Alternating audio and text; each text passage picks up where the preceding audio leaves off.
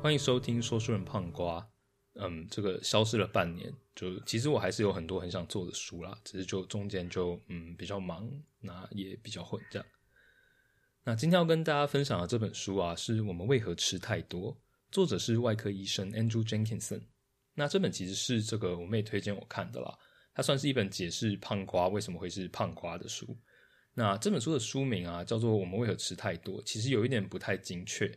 因为它是提供一个这个传统医学之外对于肥胖的科学解释。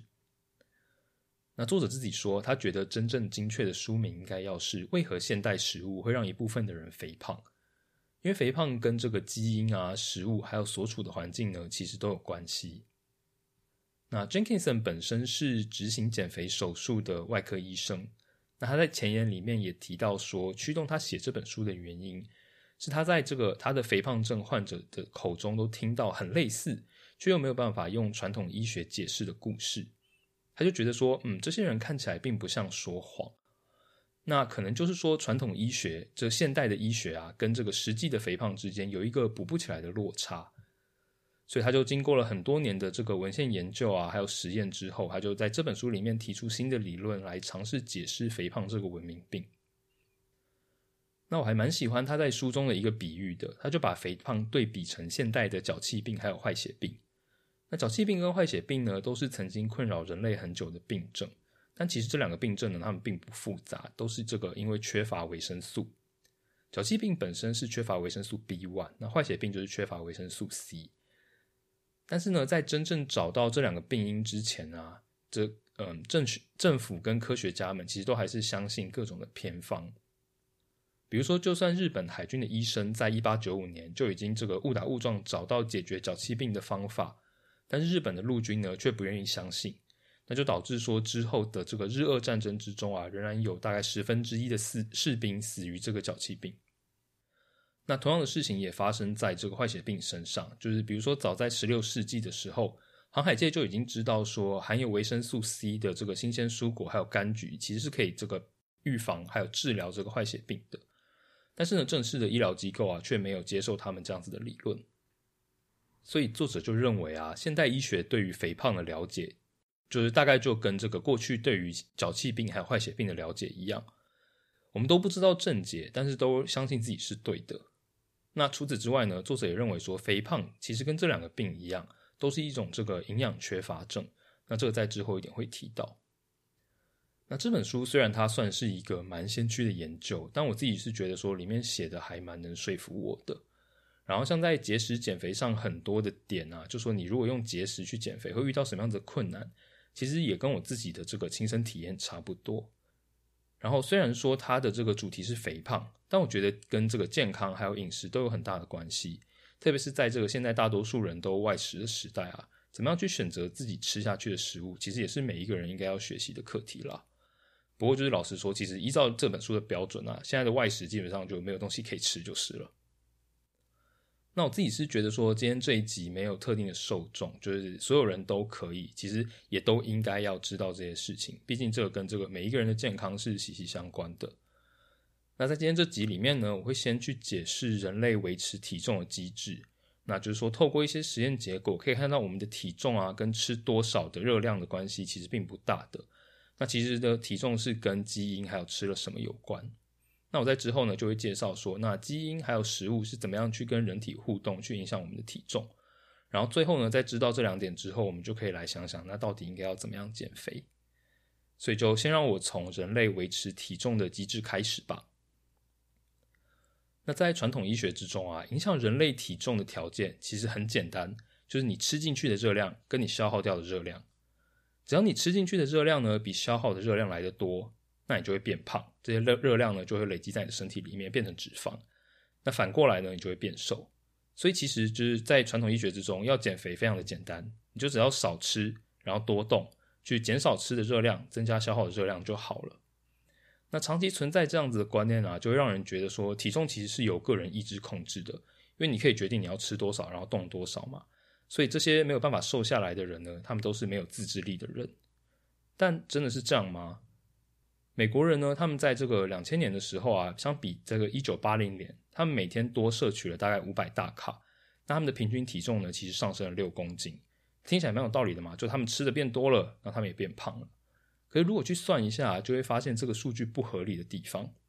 一公斤额外的脂肪大概呃相相等于七千大卡的热量，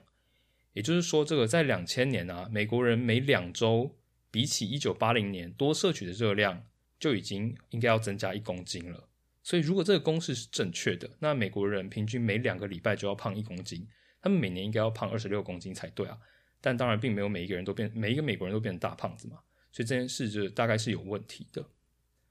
那也有也有人可能会质疑说，他们变胖了六公斤，那他们的基础代谢率也应该会上升吧？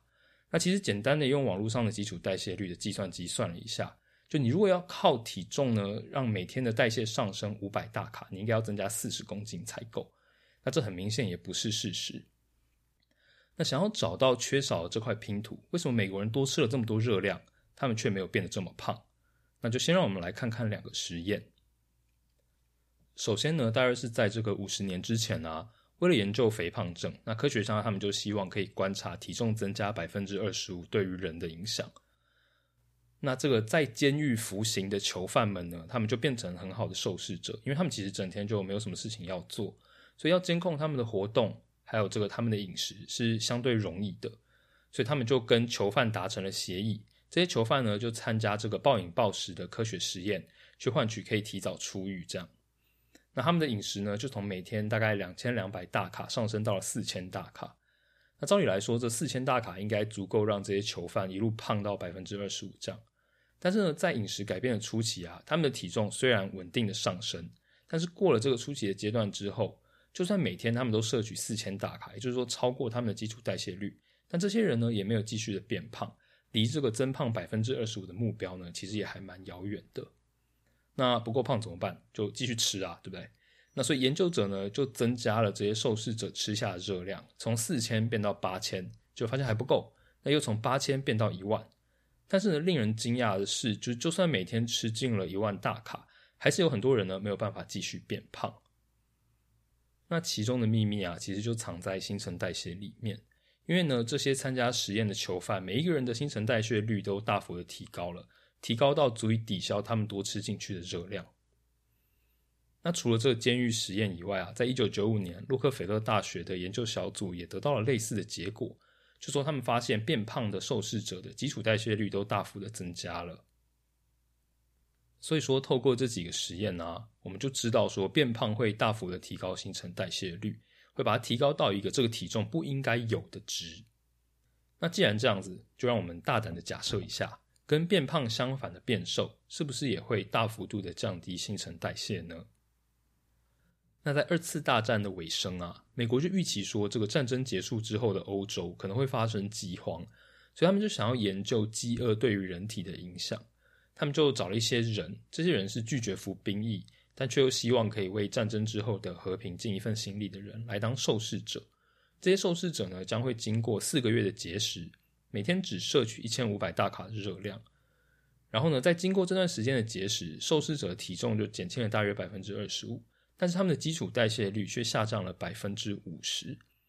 他们的心跳还有呼吸变得更慢，体重也变得更低。符合我们之前这个变瘦会大幅度的降低新陈代谢率这个猜测。那除了降低基础代谢率以外啊，在节食的这段时间，这些受试者们他们出现了焦虑症，还有忧郁症，难以集中注意力。还有一个受试者甚至沮丧到用斧头砍下了他自己的三根手指。那还有人偷偷溜出去找东西吃，甚至是在被发现之后啊，还威胁那些科学家说：“我要杀了你们。”这个人呢，他当然马上就被送进了精神病房里面。结果在经过几天的这个热量充足的饮食之后，他就恢复正常了。那相信听到这边，大家应该都知道为什么美国人没有一年胖二十六公斤了。因为随着吃进去的东西变多，你消耗的能量呢就会跟着不成比例的增加。所以说，传统医学相信的公式，体重受到吃进去的卡路里还有消耗掉的热量影响是没有错的。只是他们漏掉了一个关键因素，也就是说，吃进去的卡路里其实会直接影响身体消耗的热量。那这个也就是人类控制体重的负回馈机制。那所谓的这个负回馈机制啊，就是一个系统在一个条件变化的时候，试图去抵抗这个变化的机制。简单来说呢，就是试图让系统其中一个指标维持在一个固定的值。那常见的负回馈机制就是恒温冷气，它就尝试想要把室内的气温维持在一个定值，所以察觉到温度太热的时候呢，就会吹出更冷的风。那如果温度足够低的时候呢，就不用吹那么强的冷风。这样，那人体内呢，其实也有很多的负回馈机制，像是体温就是一种。人类会将体温维持在大概三十六点五度左右，那只要超过三十七点五，就算是发烧了。那只要低于三十五度呢，就有可能会失温。所以其实是一个非常这个呃范围可以变动非常小的值。那除了体温之外啊，人体的水分摄取呢，也是一个负回馈机制。比如说，如果你体内的水分不够，那人体就会分泌一种荷尔蒙，让你口渴，也会让身体减少排尿。那反过来就是说，当我们人体内的水分充足的时候呢，我们就不会想喝水。所以从人体调节体内水分的机制啊，我们就知道说，当摄取的水分不够，人类就会减少水分的消耗量。那透过前面提到的几个实验呢，我们也就知道说，人类的体重其实也有这样子的机制。如果身体里面储存的热量过高的时候，人体就会提高基础代谢率，去把这些热量烧掉。所以我们就看到，在监狱实验中的受试者，他们只会胖到一定的程度，那就不会永无止境的胖下去。那反过来，当身体里面储存的热量不够的时候，人类就会大幅的降低基基础代谢率，就像是在这个饥饿实验中的那些人，他们的心跳跟呼吸变得更慢，体温变得更低，甚至出现了精神上的问题，想要你赶快去吃东西这样。所以说，人体会透过负回馈机制去控制基础代谢率，试图把你的体重维持在一个定值。那我们就把这个定值称作为这个大脑认为的体重设定点。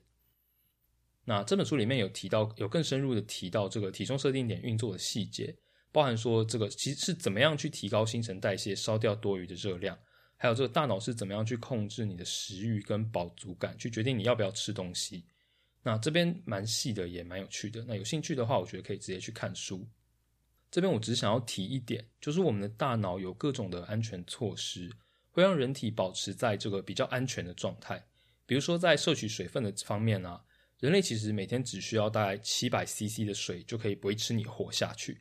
可是身体会想要你喝到一千五百 CC 左右。如果你喝的水呢少于这个门槛，就其少于一千五百 CC 这个门槛，其实你不会有生命危险。但你就会因为口渴，然后你会非常的不舒服。这其实就是你的身体在提醒你说，它想要更多的水分来维持一个安全的这个 buffer。那在体重的方面呢，也是这样。一般人每天建议摄取的人能量大概是两千大卡，但身体其实不需要这么多的能量来维持来运作这样。所以其实如果没有吃到这么多的能量呢，大脑就会透过这个饥饿感提醒说，你应该要吃东西了。我们可以想象，就是身体需要的热量还有想要的热量是两个点。如果我们吃的比身体需要的热量还要来得多的话，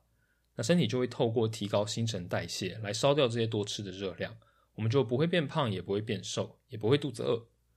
那如果我们吃的热量呢，介在身体需要还有想要之间，那身体就会降低新陈代谢率，去弥补少吃的热量。那我们就会跟着开始觉得肚子饿。那肚子饿的程度呢，就跟少吃的热量成正比。但因为呢，我们少吃的热量还不是太多，身体还可以透过降低新陈代谢来弥补，所以你其实也不会变瘦。就精确来说，应该是你变瘦的程度不会太大了。那最后就是说，如果呢，我们吃的热量比身体需要的还少，也就是说，身体就算把新陈代谢降到这个你可以活下去的最低限度，也没有办法弥补你少吃的热量。那这时候呢，你才会因为能量不够而开始变瘦。那只要到了这种程度啊，我们就会觉得非常非常的饥饿，你的身体基本上就是在向你咆哮说它需要更多的热量。那就像我们在前面实验看到的，这种饥饿感强烈到人的精神状况都有可能会出现问题。而且就算是因为这样子变瘦，但你因为你的体重设定点没有改变，只要一回到正常饮食，你失去的体重很快就会长回来。那甚至不止如此啊，还有别的研究发现说，反复的节食减肥再恢复正常的体重，将会提高你的这个体重设定点。所以有人会说，如果你一直这个节食减肥没有成功，一直来来回回来来回回，那你最终就会变胖。那在这边再多说一点关于这个节食减肥的运作机制。其实，在节食减肥的前期啊，会很有感的掉体重。以我自身的经验，其实只要一两天不吃晚餐，很快就可以少个半公斤、一公斤这样。那这其实也是为什么这个坊间各流行各种节食减肥法，因为可以很快的看到效果。但这个效果啊，它其实只是假象，因为人体的能量呢，其实分成两种：长期的能量储备，还有短期的能量储备。那长期的就是身上的脂肪，它可以这个提供你好几个礼拜的能量。那短期的能量储备呢，就是你存在肝脏的肝糖。那在能量不够的时候啊，身体会先拿肝糖出来用。那肝糖呢，它需要水才能保存，所以肝糖算是一种很重的能量来源。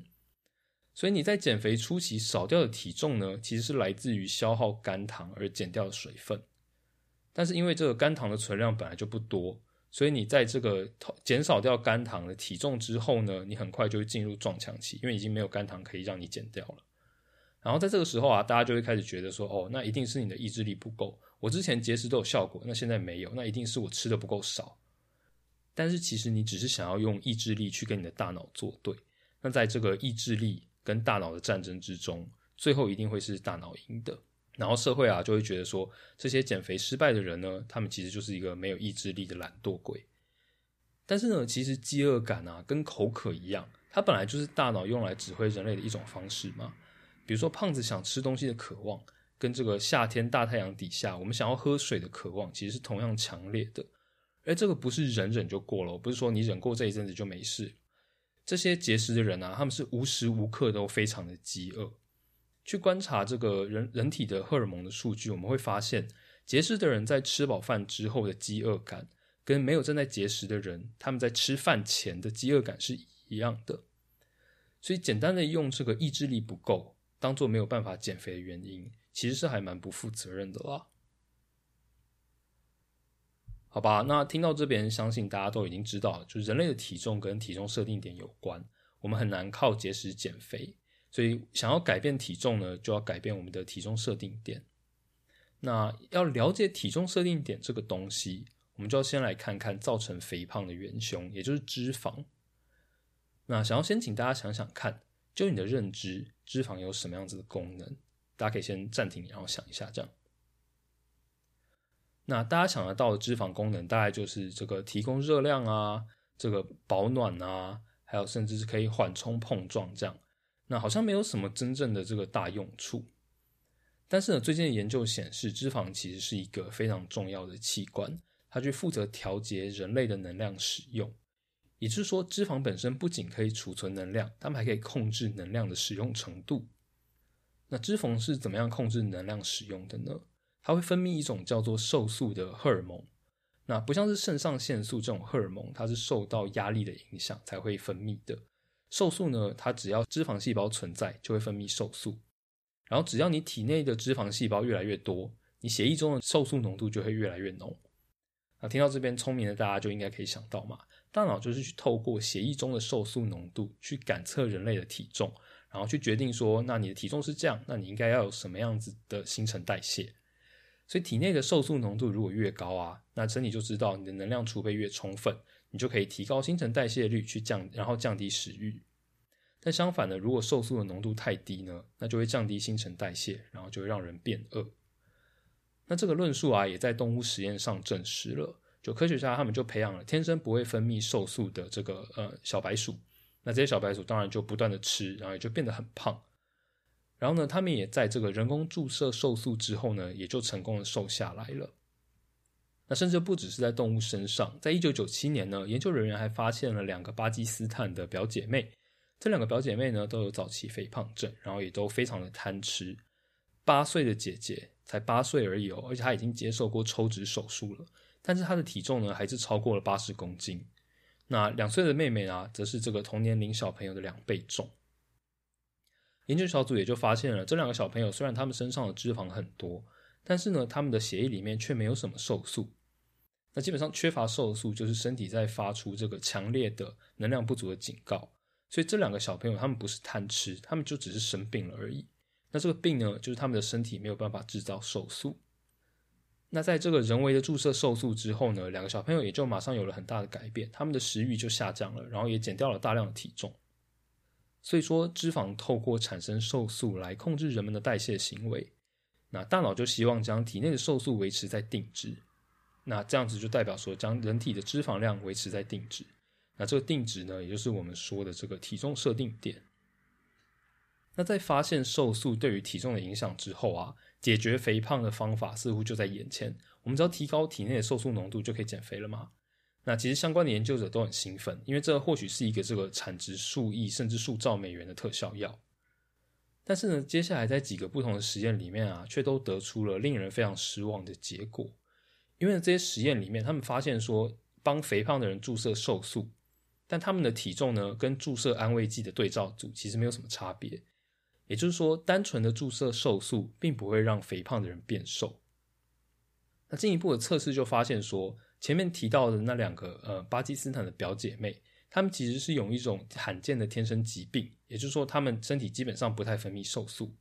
所以只要这给予她们正常的瘦素浓度，她们就会变瘦。但是，一般的肥胖症患者啊，他们体内的瘦素浓度其实很高，那你再提高瘦素浓度呢，也不能让他们变瘦。诶，那这其实跟这个前面讲的就有点冲突了嘛？就说，诶，那你瘦素不是控制能量使用吗？为什么瘦素在这些人身上不能发挥它应该有的作用呢？那答案其实也没有这么复杂，就是你的新陈代谢还有你的食欲，最终还是由大脑控制的。所以说，如果你就算你的身体里面有足够多的瘦素，如果大脑侦测瘦素的功能出了问题，那它就没有办法感应到你身体里的瘦素啊，你身体里面的瘦素再多也没有用。这状况啊，就有点有点像这个一台温度感应功能坏掉的冷气。就算呢这个房间已经超级冷了，但是因为它感应温度的功能坏掉，它就没有办法侦测室内的温度，它就可能觉得说，哎，你可能还是很热，然后就不断的再继续吹冷风。所以这些肥胖症患者，他们的大脑啊就感应不到瘦素，所以他们就觉得，哎，你的能量不够。他们就无法克制的大吃大喝，那这种状况呢，就被称作为瘦素抵抗。那瘦素抵抗其实它本身并不是一种疾病，因为啊，它如果发生在适当的时候呢，其实是人类用来摄取多余能量的机制。比如说像是在青春期啊，或是怀孕的时候，就会发生天然的瘦素抵抗，因为在这两个时间点呢，人类都需要大量的能量。但是呢，发生在错误时间的瘦素抵抗啊，就跟现代肥胖的关系密不可分了。只是呢，造成瘦素抵抗的原因，时至如今，这个科学界还没有定论。在这本书里面啊，作者就提出了他认为的有可能的几个原因，分别是胰岛素浓度，还有一个控制人类发炎反应的一个叫做肿瘤坏死因子的蛋白质。就先让我们分别来看看这两个因素。我们先从胰岛素开始。胰岛素呢，相信大家都不陌生嘛，就是身体用来让细胞将血糖转换成肝糖还有脂肪的讯号。那这胰岛素就就会在吃过饭之后啊，血糖升高之后分泌。那胰岛素造成的瘦素抵抗啊，其实就跟大脑感应瘦素的机制有关系。大脑是透过下视丘上面一种特殊的细胞来感应瘦素浓度的，但是这个细胞呢，同时也被用来感应胰岛素。那这个细胞虽然它可以同时感应瘦素跟胰岛素，但是同一时间呢，它只能向大脑传递一种讯号。也就是说，如果这个细胞传递的是胰岛素的讯号，那它就不能同时传递瘦素讯号。所以，如果血液里面的胰岛素浓度过高，就是说这个呃，可能比较多的细胞就会感应到胰岛素，有比较多的细胞会传递胰岛素的讯号给大脑，大脑就会比较不容易感应到瘦素。那这其实就造成一种鸡生蛋，蛋生鸡的状况，因为啊，一旦胰岛素过高，出现瘦素抵抗，那大脑就会感受不到瘦素嘛，它就会操控人们吃下更多的食物。那这些更多的食物呢，又造成了更高的血糖，这些血糖呢，又让人体提高了胰岛素的浓度，就造成更严重的瘦素抵抗。那再来呢，我们就来讲瘦素抵抗的另外一种成因，也就是刚刚说的这个肿瘤坏死因子。肿瘤坏死因子啊，它其实是身体免疫系统的一部分，它们会造成发炎反应。那人体的发炎反应呢，基本上会就会直接影响下视丘，去降低下视丘对于瘦素的敏感程度。其实想想它还蛮合理的啦，因为你的人体如果在发炎，就代表你身体上可能有伤口，或是你生病了，你正在试图去消灭这些病菌，那你就很有可能会需要更多的能量嘛。那除了这个发炎反应以外，肿瘤坏死因子本身还会阻碍胰岛素对于细胞的作用，所以说啊，在有这个肿瘤坏死因子的状况之下，大脑就要分泌更多的胰岛素才会有效果。那如果一个人很胖啊，他身上的脂肪细胞就会变得很大，那这种太大的脂肪细胞，其实身体就会觉得说它是一个不正常的细胞，所以免疫系统就会运作，释放出这个肿瘤坏死因子。然后就像前面提到的嘛，它会降低大脑对于瘦素的敏感程度，也会提高血液里面的胰岛素浓度，然后又进一步这个强化了胰岛素造成的瘦素抵抗。所以在这个交互作用之下呢，大脑又更感觉不到身体里面的瘦素了。那作者怀疑的这个瘦素抵抗的成因大概就是这两个。那接下来啊，就要回答大家最关心的问题，也就是说，我们要怎么样避免身体产生瘦素抵抗，来改变我们的体重设定点？不过如果直接讲结论啊，有点无趣，所以先让我拐个弯，我们改从这个动物还有历史的角度来看肥胖这件事情，然后我们最后再回推到该怎么样才可以控制体重。那为什么要从动物的角度看这件事情呢？因为人类对于动物肥胖其实还有蛮多研究的，就是畜牧业的目标嘛，就是希望可以养出越胖的动物越好。所以如果我们可以看看畜牧业是怎么样让动物变胖的，那我们就可以知道说肥胖实际上的成因，也就是说，呃，吃什么样子的东西，做什么样的事情会变胖。那现在的畜牧业啊，就发现说，想要让动物快速增重，就有两个重点。第一个是饮食，他们发现说，如果给动物吃他们在野外吃的食物。比如说牛在野外就是吃牧草，那吃牧草的牛呢，肥胖的比例就会很低，跟在野外生长的牛差不多。所以为了让牛只变胖啊，畜牧业者就会把饲料换成热量较高的谷物，也就是说这个黄豆啊、玉米啊，然后跟这个植物油混合这样。那这样子的饮食改变呢，对一部分的牛没有影响，然后会让一部分的牛呢变胖一点点，然后会再让一部分的牛呢变胖很多。也就是说，在这种这个嗯以谷物跟油脂为主的饲料喂食之下，整群牛的体重呢还是存在明显的差异，它们的胖瘦之分非常的明显。那当然这就不能让畜牧业者满意嘛，他们就会希望说，哎，我根本就不要有瘦的牛，我希望每一只牛都越胖越好。所以他们就会在采取第二种手段，也就是透过人择的方式，只去繁殖最胖的那几只那几只牛。这样一来呢，牧场里面大部分的牛都会变得非常胖。那我总结一下畜牧业的例子，动物还有包含人类，我们要变胖呢，其实就需要满足两个条件：第一个是食物，第二个是基因。那这两个条件呢，缺一不可。就像前面讲的嘛，只吃天然食物的动物是不会变胖的。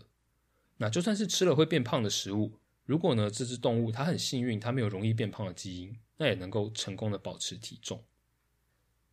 那看完动物研究，现在就让我们回头看看这个食物跟基因两个这个因子如何去影响人类的体重。那我们先从基因开始讲，因为基因比较简单。那就曾经说有曾经有一项实验呢，他想要厘清说意志力、家庭环境还有遗传对于肥胖的影响哪一个比较大。那大家可以先把这三个因素在心中排序一下嘛，你想想看，你觉得是意志力呢，是家庭环境呢，还是遗传？那基本上讲到基因啊，我们就少不了这个科学家的好朋友，就是同卵双胞胎。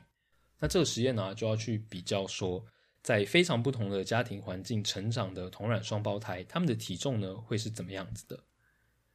如果说肥胖是受到家庭环境的影响，那因为在很不相同的环境长大嘛，所以双胞胎成年之后的体重应该要差很多。那如果肥胖呢是受到基因的影响，那双胞胎的体重应该就要差不多嘛？那如果是受到意志力的影响啊，那就应该要发现这双胞胎的体重呢，应该要没有任何的规律。那在这个实验里面就发现说，同卵双胞胎的体重大约有百分之七十七是受到基因影响的。那台湾老歌啊，其实有一段歌词啦，叫做这个三婚天注定，七婚靠怕饼。但是呢，至少在体重这件事情上啊，应该要是七婚天注定，三婚靠怕饼了。那除了这个这个双胞胎研究以外，其实我们也可以从地球上各个不同的族群看到基因对于体重的影响。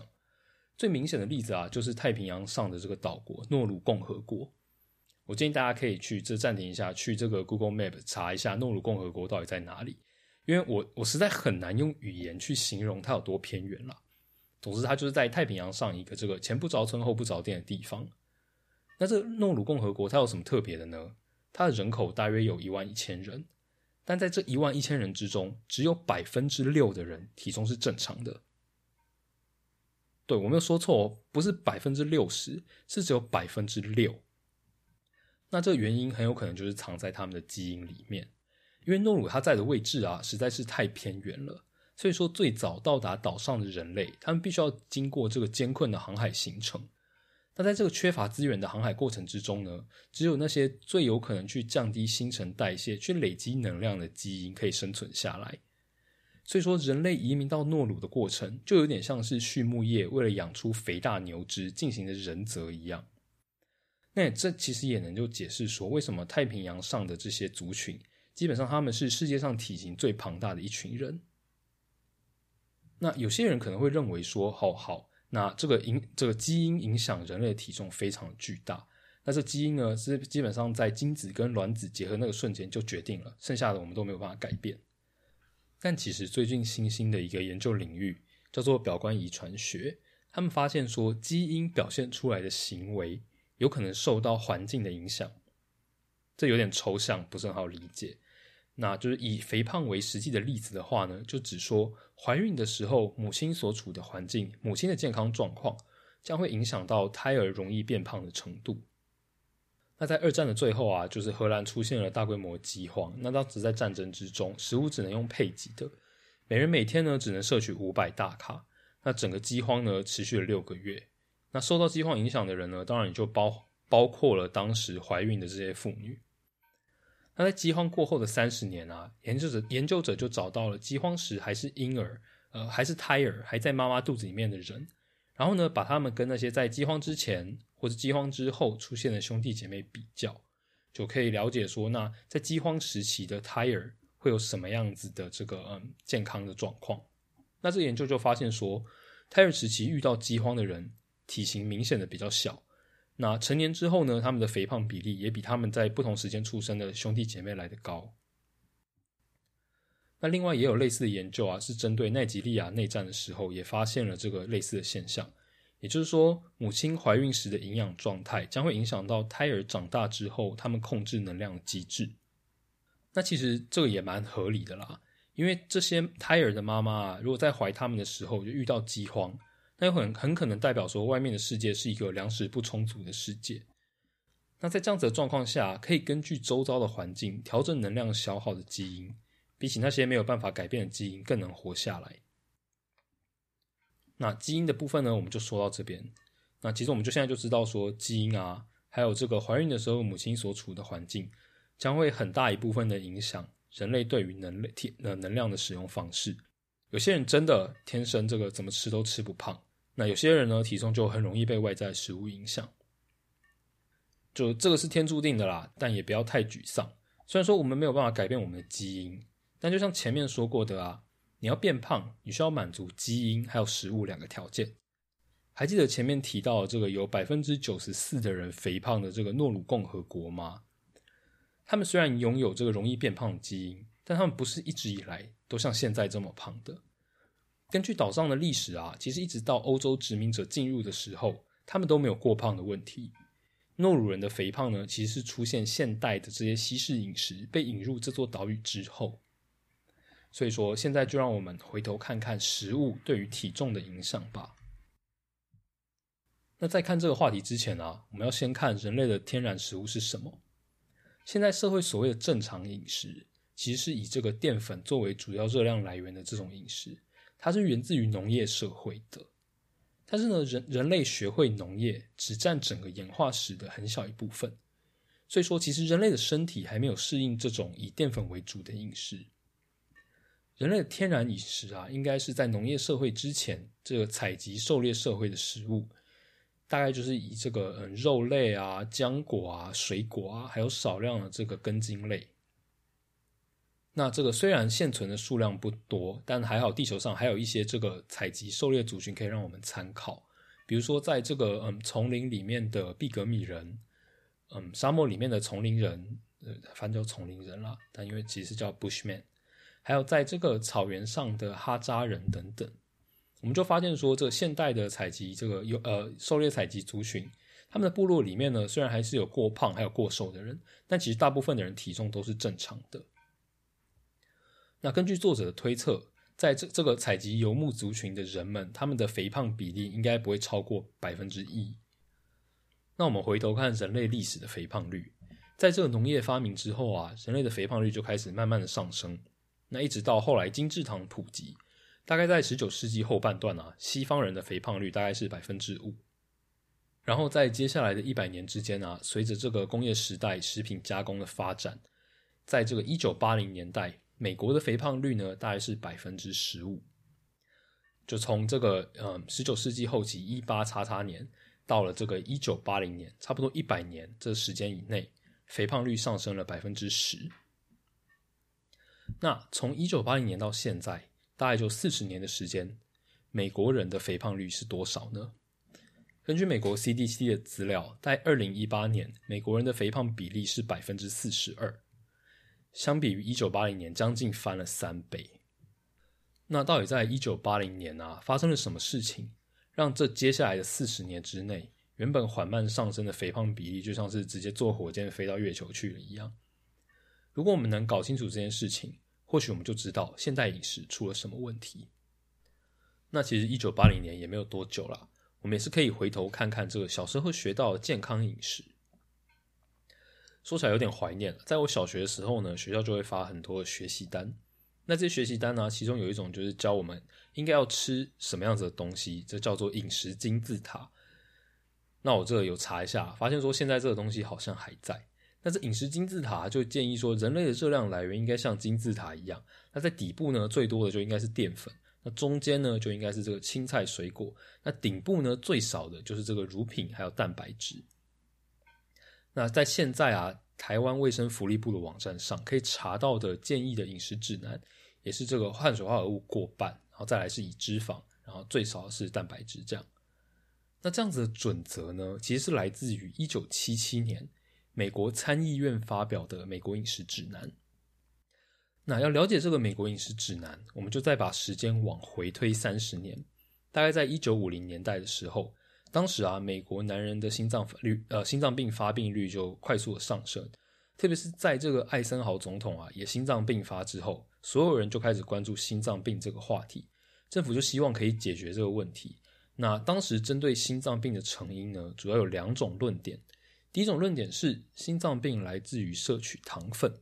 而第二种论点呢，则是主张凶手其实是饱和脂肪，也就是动物脂肪。那这个脂肪理论的主要拥护者啊，是 Ansel Keys。他的其中一个论据就是说，摄取饱和脂肪呢，会提高血液中的低密度胆固醇的浓度。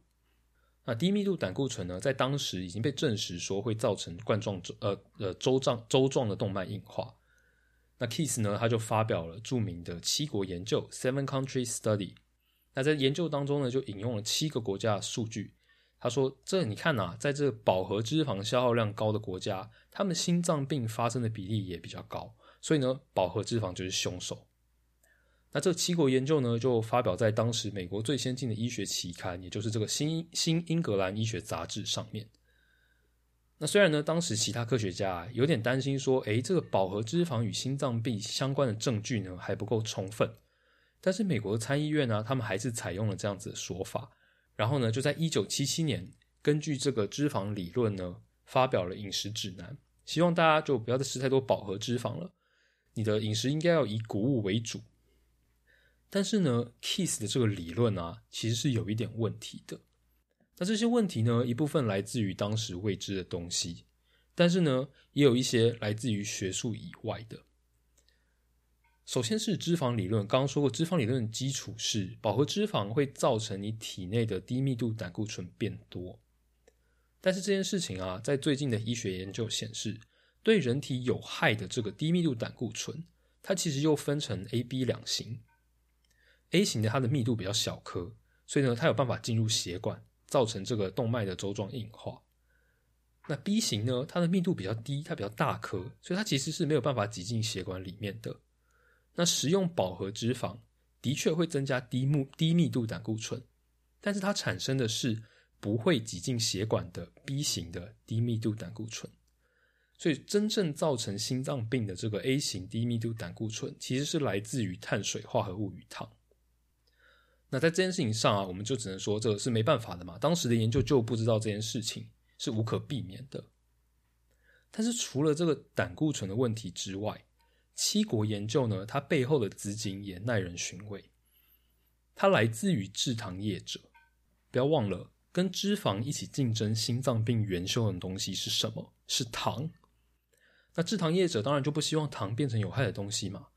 我们能指望来自于这个制糖业的资金做的研究，去指控制糖业是造成心脏病的元凶吗？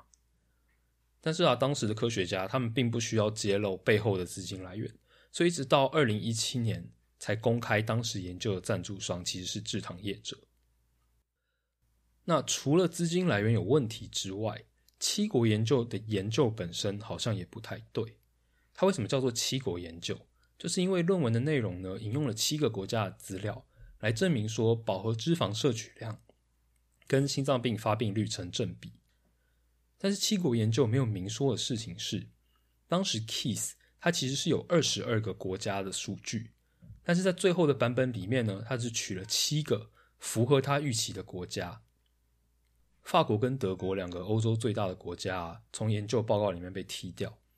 然后啊，像是荷兰人，他们使用的脂肪量跟意大利人差不多，但是呢，荷兰人的心脏病发病率却高了一倍。然后啊，瑞典人呢比澳洲人吃了更多的脂肪，但他们却比较少有心脏病。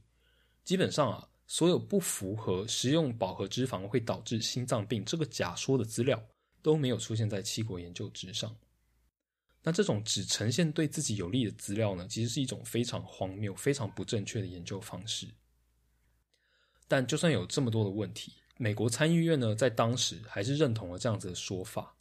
那基本上呢，这个美国饮食指南跟这个一九八零年就开始直线上升的肥胖率，大概是脱不了关系的。这个新通过的饮食指南啊，建议美国人去减少摄取动物油，改吃非饱和的植物油，然后呢，用是像是谷物啊，像是白饭啊、面包啊、面条等等，去作为它人类的主要的热量来源。那接下来我们就来看看这些东西是怎么样去影响人类的体重。那在这集 podcast 最前面呢，我有提过说，作者猜测肥胖可能跟脚气病还有坏血病一样，是来自于营养缺乏。那缺乏的营养呢，就是人体必需的脂肪酸 omega 三还有 omega 六，这两种是人类没有办法自己制造的脂肪酸，只能从食物里面取得。那这两种脂肪酸呢？它被用在建构人类的细胞膜，然后两者会互相竞争位置。也就是说，重点不是你身体里有多少的 omega 三，而是你身体里的 omega 三跟 omega 六的比例如何。那比起 omega 六，omega 三它的结构比较柔软，它的移动速度比较快，它构成的细胞膜呢也比较有弹性，所以呢通透性也会比较好。那这个通透性的意思就是说，这个细有这样子的细胞膜，细胞呢就比较容易感受到外界的激素，那也就包含了胰岛素。所以说，细胞膜上面 omega 三比较多的细胞，它的胰岛素敏感性会比较好。那除了影响胰岛素敏感性之外，omega 六呢也比 omega 三更容易引起发炎反应。那还记得，就前面也说过，说这个发炎反应将会引起瘦素抵抗。所以说，对于胰岛素比较敏感，也比较不容易引起发炎反应的 omega 三，会让这个人呢对瘦素比较敏感。相反的，omega 六呢就比较容易引起瘦素抵抗。那有关的研究呢也已经证实说，omega 六比例比较低的人群，像是日本人啊，或是这个非西方的农村社会，他们都比较不容易有肥胖的问题。那刚有说过，omega 三、omega 六只能从食物中取得。那它们又分别存在什么样子的食物里面？omega 三呢，被称作为阳光脂肪，主要存在植物的这个叶绿体之中。那基本上，这个 omega 三它可以靠着食物链传递，所以说任何吃这个绿色植物、绿色食物的动物身上都会有丰富的 omega 三。那像是这个藻类啊，它体内也有叶绿体，所以它呢也有丰富的 omega 三。那这个鱼类的食物呢，除了藻类之外，没有太多的选择，所以通常鱼类也有很多的 omega 三。这也是为什么大家说多吃鱼油可以保护心脏。那 omega 六呢，就被称作秋季脂肪。那它其实也是由植物产生的，主要存在植物的种子里面。所以说，以种子为食的动物身上也会有比较多的 omega 六。那相信听到这边，大家大概也都有感觉了。在这两种脂肪酸中呢，存在种种子里面的 omega 六比较容易让人变胖。那在一九九七年呢公布的饮食指南，鼓励人们用这个谷物，基本上就是一种种子，当做主要的淀粉来源。大量使用的植物油，像是花生油啊、大豆油啊，它们其实也是来自于各种种子，自然也就会有大量的 omega 六。那除此之外呢，omega 三它本身的活性比较大，也比较容易被氧化，所以其实 omega 三含量高的食物，它不容易保存。那不容易保存这件事情呢，就代表说这东西不能放，也就是呢不太能卖。所以食品工业啊，为了要延长食物的有效期限，基本上都会去除食物中的 omega 三。那在这个饮食习惯改变啊，还有这个食品工业一进步的这个联合作用之下，现代人体内的 omega 六相对于 omega 三的比例，较过去高了非常多。人类正常的这个 omega 三六比，应该是一份 omega 三。对一到四份的 omega 六，但是呢，在现代美国人体内，他们的 omega 三六比来到了一比十六，这也难怪，就是现代美国人肥胖的比例这么高。那我们还可以从另外一个角度去解读说，omega 三跟 omega 六对于体重的影响。就 omega 三它之所以能让动物变瘦，它之所以会让动物变瘦，是因为它其实是存在于叶绿体里面的。那它通常就出现在食物丰富的春天跟夏天。所以动物们呢，如果吃到 omega 三，他们就知道说，哦，我不需要储储存过多的能量。这个季节呢，食物很多。那 omega 六呢，它出现在秋天，也就代表说，食物缺乏的冬天即将出现，应该要储备能量了。所以呢，动物就会变胖。那当然，这这只是作者提出来一种这个可能的解释了，但我个人是觉得听起来蛮合理的。那除了这个 omega 脂肪酸的影响之外，现在这种西式饮食呢，它也容易让人吃的更多，因为现在的主食就是淀粉，它会在吃饭之后呢，很快就被分解。那分解之后，你的血糖就会迅速升高。那当身体侦测到这样子的状况呢，就会分泌胰岛素，让你的血糖迅速的降低。那血糖迅速的降低，这个时间又会引起身体的警讯，希望我们可以赶快补充能量。这个状况呢，大概就像下面讲的这样，就是你的早餐如果充满了精致淀粉。那你血糖快速上升又快速下降，明明热量够了，但是呢，不到午餐时间你又饿了，那这时候怎么办？哦，刚好来吃一两根这个食品工业制造出来的巧克力棒，你的血糖呢就可以快速提升，你就可以撑到午餐的时候。于是呢，就这样，在一整天里面啊，你身体内的这个血糖，它就像是云霄飞车一样上冲下洗，好不快乐。但是呢，这样子的往复来回，其实是会增加我们的胰岛素分泌的总量。进一步去增加我们的体重设定点。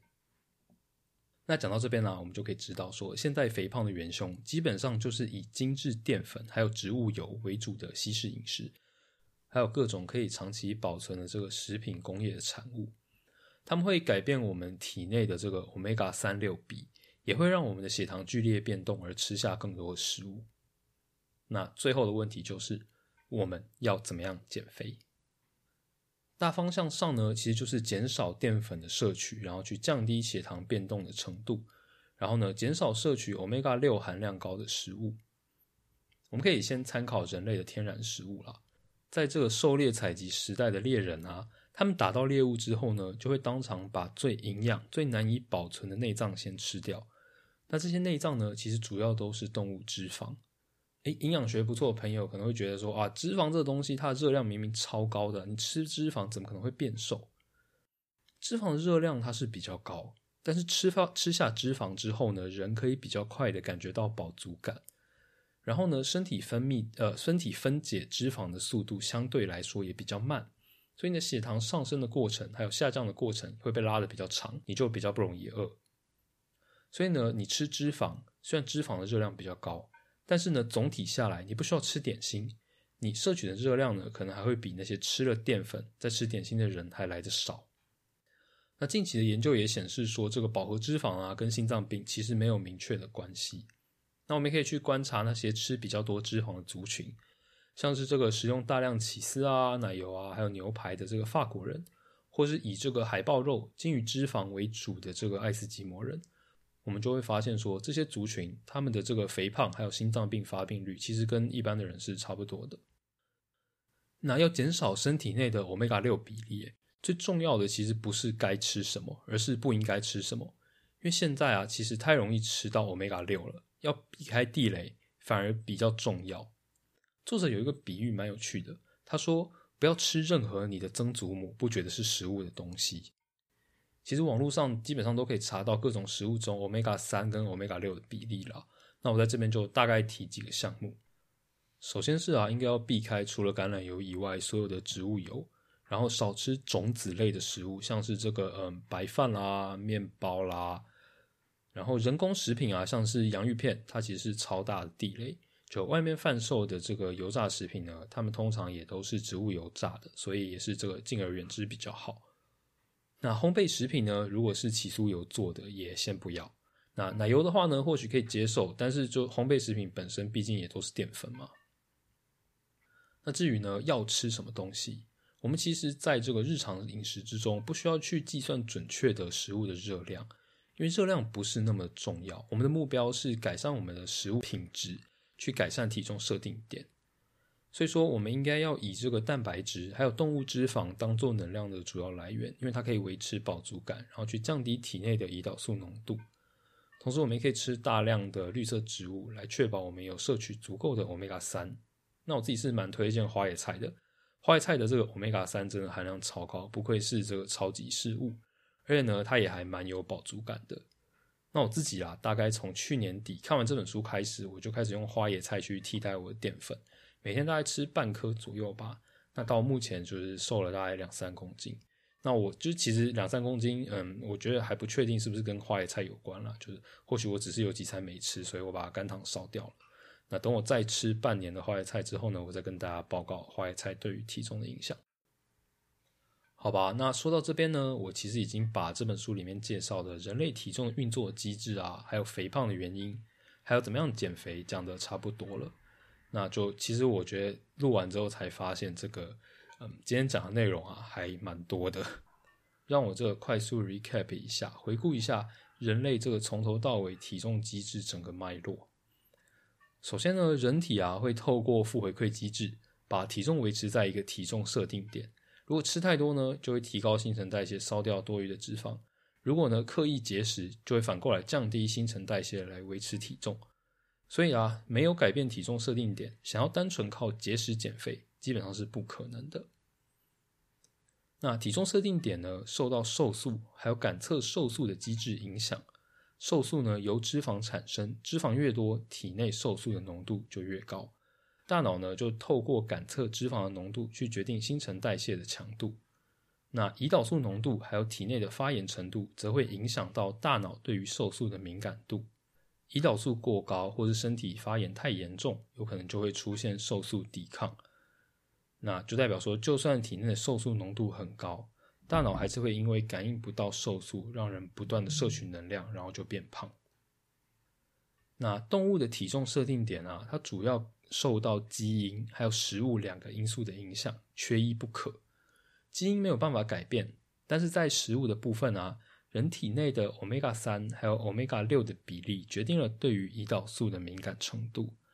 那在一九七七年公布的美国饮食指南，鼓励人们摄取高 omega 六的植物油，然后以淀粉当做主食，就增加了人类摄取的热量。两相结合之下，造成了从一九八零年到现代，美国的肥胖率几乎变成了三倍。那如果要减肥，重点不是吃了多少热量，而是呢改变你的饮食习惯，减少你摄取的 omega 六总量，来改变你的体重设定点。那其实这还算是一个蛮先进的领域。作者讲的书呢，蛮多都跟我们小时候学的不太一样。不过我听完是觉得还蛮有道理的啦。那核心概念呢，也在这集里面说的差不多。但是呢，这本书里面还有很多更有趣的细节，也有一些其他的小故事。那我觉得有时间的人可以翻一下。那今天这集就说到这边，在此先祝大家改变体重设定点顺利。我是说书人胖瓜，我们下次再见喽，拜拜。